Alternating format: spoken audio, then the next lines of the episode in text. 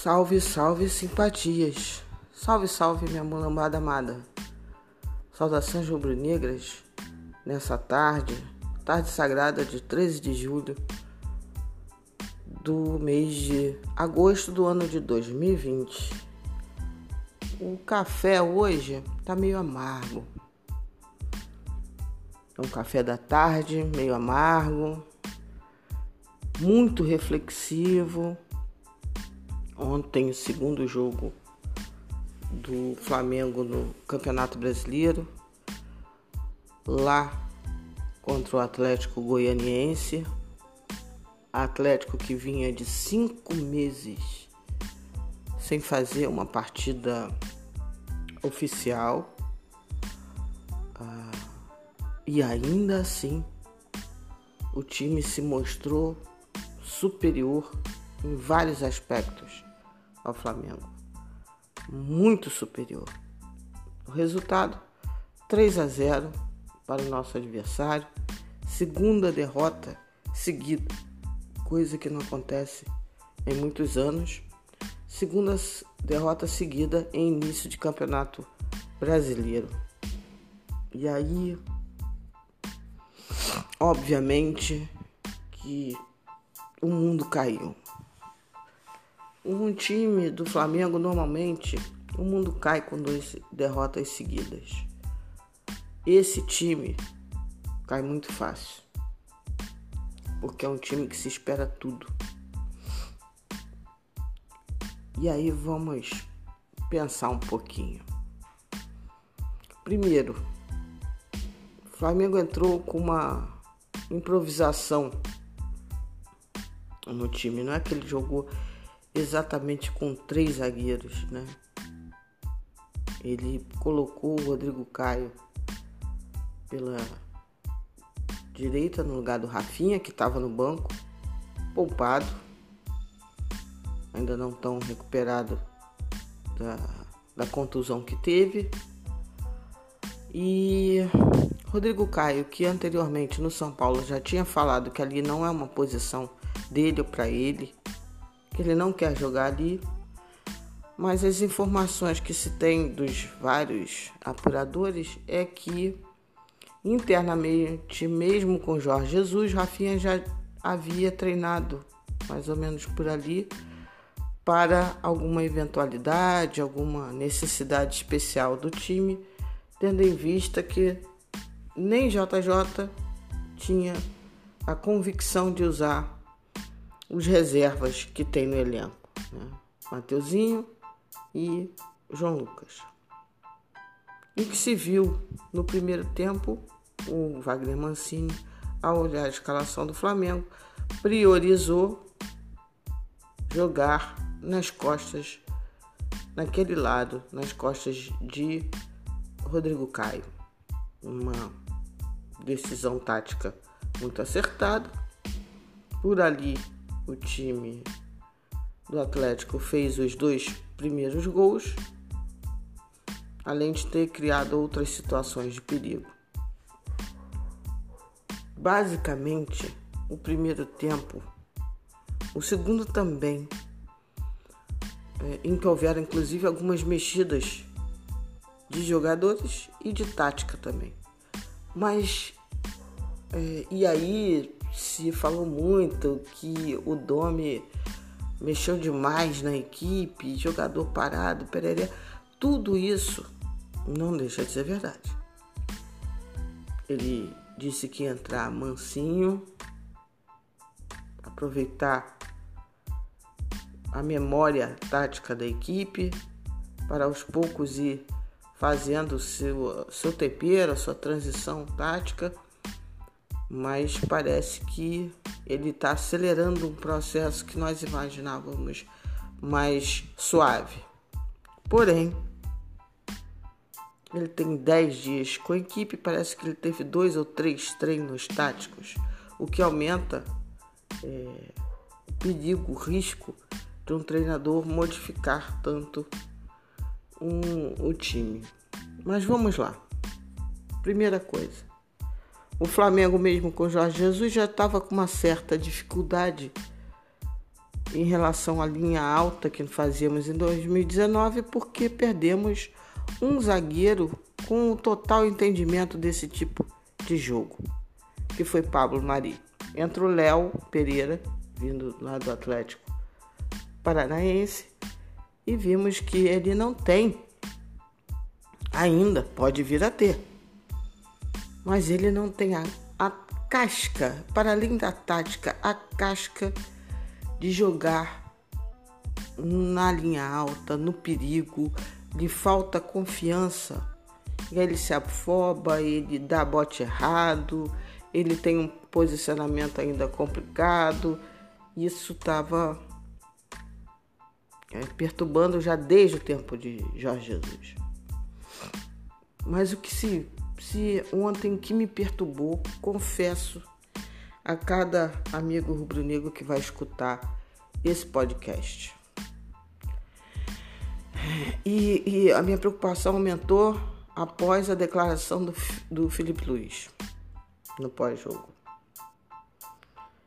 Tem alguma coisa no aspecto físico, acho que está muito claro.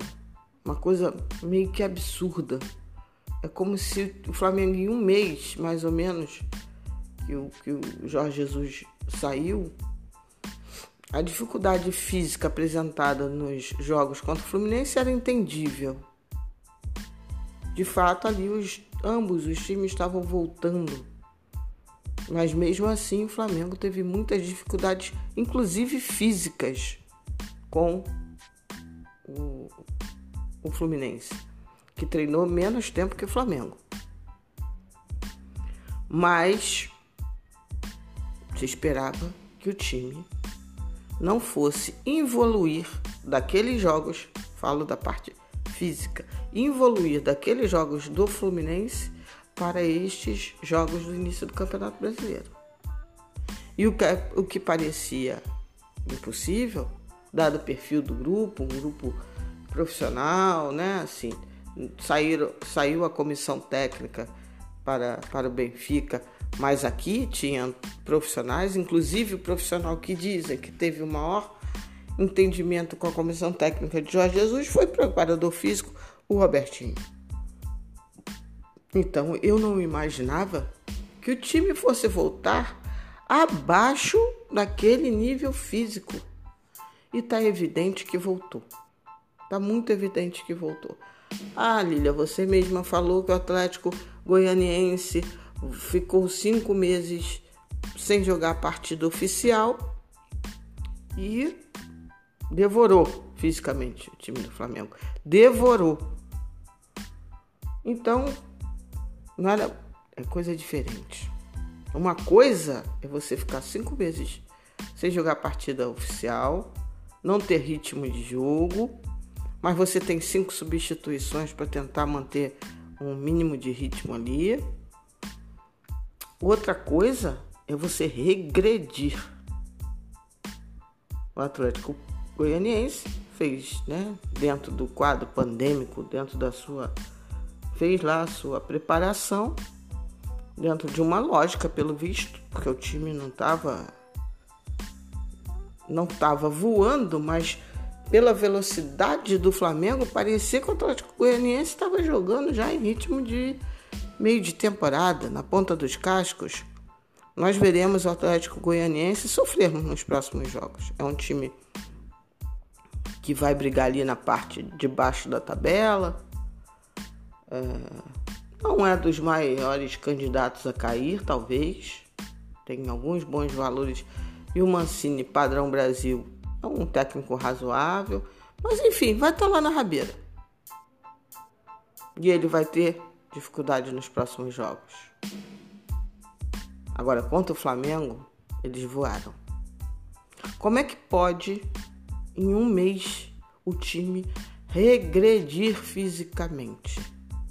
A foto do Gabriel ao final do jogo, né, parrudinho, com banhinhazinha, é, talvez seja uma das senhas. Não existe plano tático possível para determinadas coisas que eu vi ontem durante o jogo. erros de passe infantis. As pessoas reclamam de Vitinho com uma boa dose de raz razão, porque ele tem dia que a gente pensa assim, ah, agora vai, não foi. Ah, hoje emendou uma sequência, ele lá no início do ano tinha dado um, um, um sinal de uma certa melhora tal. Foi por água abaixo tudo de novo. A partida dele ontem é indefensável. Até eu que gosto de ter né, um, um certo centro. Não dá. Só que ontem parecia que nós tínhamos 11 Vitinhos praticamente. Não vou condenar o Rodrigo Caio na parte da tática, da técnica de ser lateral. Porém, teve um lance, e aí só escolhi esse lance como um espelho, não por ter sido o Rodrigo Caio em si. Em que ele perde a bola e meio que assim desaba no chão primeiro tempo. Meio que desaba, meio que desiste, como se tivesse morrendo aos 45 do segundo tempo. Não era o caso, era o primeiro tempo de jogo. Os erros de passe bizonhos, de praticamente todos. Aí as pessoas falam, o PVC falou isso na transmissão. Existe um descolamento, não existe o casal mais, Gabriel e BH, Pereré. Obviamente que isso daí teve uma influência tática, talvez tal, mas o time não tinha mobilidade. Não sei se foi tática ou se efetivamente Gabriel e, e, e BH não tinham o físico necessário para fazer as movimentações, os movimentos que eles faziam ano passado. Bruno Henrique errou muito. Conseguiu um, umas duas, três jogadas melhores ali no segundo tempo, no meio do segundo tempo, mas também irreconhecível. Everton Ribeiro errando passes muito difícil que algum tipo de plano tático, qualquer que seja, conseguisse apresentar algum tipo de rendimento melhor quando você não consegue dar um passe de dois metros para o seu companheiro. O time vem apresentando desde os jogos com o Fluminense, uma espécie de trava emocional técnica que eu não sei exatamente o que gera. Aí entra a entrevista do Felipe Luiz. Que coisas precisam ser melhor debatidas lá dentro? Quais são essas coisas? Eu não sei. Mas está evidente que tem algo, medo, medo talvez, de não repetir com esse novo quadro de pandemia o sucesso do ano passado? É um questionamento, não é uma afirmação. O desgaste com a saída de Jorge Jesus, esses movimentos de, de venda da, da, do anúncio, das especulações, talvez. Não existe time maravilhoso sem foco, sem tranquilidade, sem determinação. Não existe. Nenhum técnico consegue trabalhar em um ambiente de incerteza, conturbado, com complicações. Quando é um problema ou outro, ninguém precisa se amar. Quando é um problema ou outro, é controlável. Mas alguma coisa se explica o fato palpável da preparação física. O que eu li que hoje, eu li hoje que o Flamengo tem um mês que não faz o controle de peso, de estatísticas, estatísticas físicas dos jogadores. Isso daí não existe, né, gente? Isso daí não existe. E nesse caldo temos um técnico com 10 dias que repito, veio aqui sabedor que tinha um time que jogava bem do jeito X. ele não acredita que esse jeito X possa ser permanente e dar resultados de títulos. Ele mesmo falou. Ok, mas há de se ter um pouco mais de planejamento para as modificações que ele entende serem melhores para que o Flamengo consiga títulos.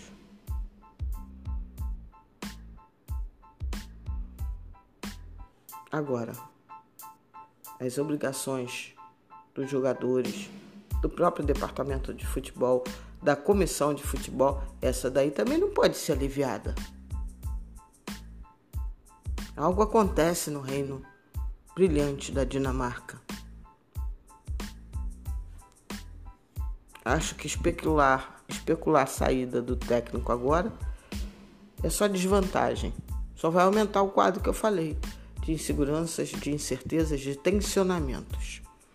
Ah, os jogadores ficaram putos com ele porque ele mudou tudo e aí jogaram de má vontade. Porra, aí também é. é aí isso é coisa de criança. Não existe isso. Se o Caio Ribeiro, por exemplo, Caio Ribeiro aí, se o Rodrigo Caio jogou na lateral, ele deu o melhor dele, não deu certo, mas deu o melhor dele. Eu não posso acreditar que o Rodrigo Caio jogou ali de má vontade, que por isso não deu certo, PPP, PPP, PPP. Não. O time não está tendo mobilidade porque não está tendo perna. O time não está pressionando lá na frente porque não está tendo perna. E por que decaiu tanto fisicamente depois que parou? É a pergunta que se precisa fazer. E é o trabalho que se precisa fazer. Porque até fisicamente não vai ser fácil de recuperar os jogadores depois com, esse, com essa quantidade de jogos ainda a cada três dias, não. Não só a parte tática que fica prejudicada, a própria parte física. Então urge, urge ter conversa séria, urge acelerar um processo de recuperação física sério. Não joguei minhas toalhas ou minha toalha. Continuo com a esperança, continuo achando o Flamengo favorito. Mas não adianta eu achar. Se os jogadores se perderem, se o técnico se perder, entre uma mistura de é, medo com pitadas de prepotência ou alguma arrogância ou aí vamos ficar com uma oportunidade perdida de ouro de cravar a nossa dominação no país e no continente. Vamos dar espaço para esse azar? Que não é azar. Aí seria um outro nome. Com seriedade, sim. O time hoje, no papel, ainda é o favorito. No papel e pelo que demonstrou no passado.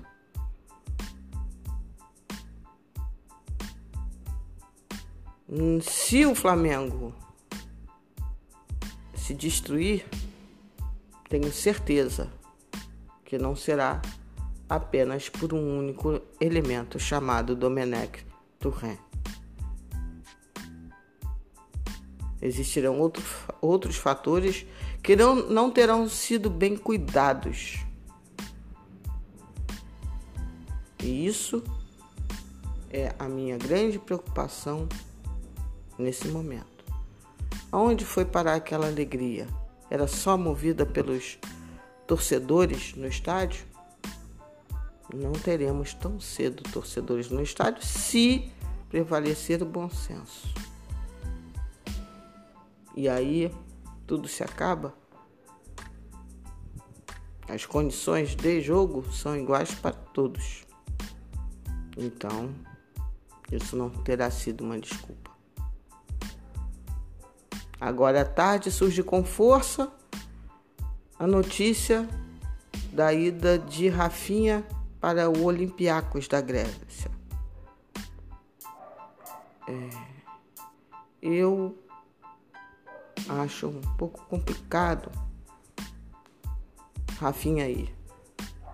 Se fosse dentro de um outro contexto, acharia ainda mais. Dentro desse contexto, aí eu já fico com a barba um pouquinho de molho. Ainda acredito que no final ele vai aproveitar essa proposta, aproveitar não no sentido ruim, é da vida, é do mercado, e vai tratar da renovação dele e Flamengo e Rafinha chegarão a um bom termo. Mas sinal de alerta ligado, porque a única grande falha, escancarada falha de elenco que temos, pode ficar agora é, demonstrada no campo. Não temos um reserva à altura de Rafinha teríamos que ao ir ao confuso mercado da bola, onde na verdade os prazos estão muito complicados. Eu não sei nem se o Flamengo conseguiria. No mercado nacional, talvez Guga, mas acho difícil, inclusive, até por Atlético Mineiro ter um, uma certa má vontade de querer negociar o Guga com seu rival direto então, coisas a serem pensadas, discutidas, analida, analisadas. O barco parece que está mais confuso do que a própria cabeça do Domi. Confuso no sentido de ser técnico de um time que ele ainda precisa entender e compreender muito mais em meio a uma competição. Ele se achou preparado. Dez dias. Acho que ainda não dá para cravar que ele não é preparado para esse desafio. Mas tem outras questões lá. E são questões que têm mais de 10 dias e que precisam também ser enfrentadas. Veremos. Próximo jogo: Flamengo e Curitiba um retrospecto recente bom para o Flamengo. Mas veremos novamente. Então fica aqui a edição da tarde extra, é porque eu tive um problema no telefone e só agora pude resgatar. Então, saudações rubro-negras, cuide-se, cuidem-se, tenham amor a si e ao próximo. Amém para quem é de amém. Aleluia para quem é de aleluia. Shalom para quem é de shalom. Axé para quem é de axé. De minha parte, namastê para geral. Nos vemos amanhã. Beijos.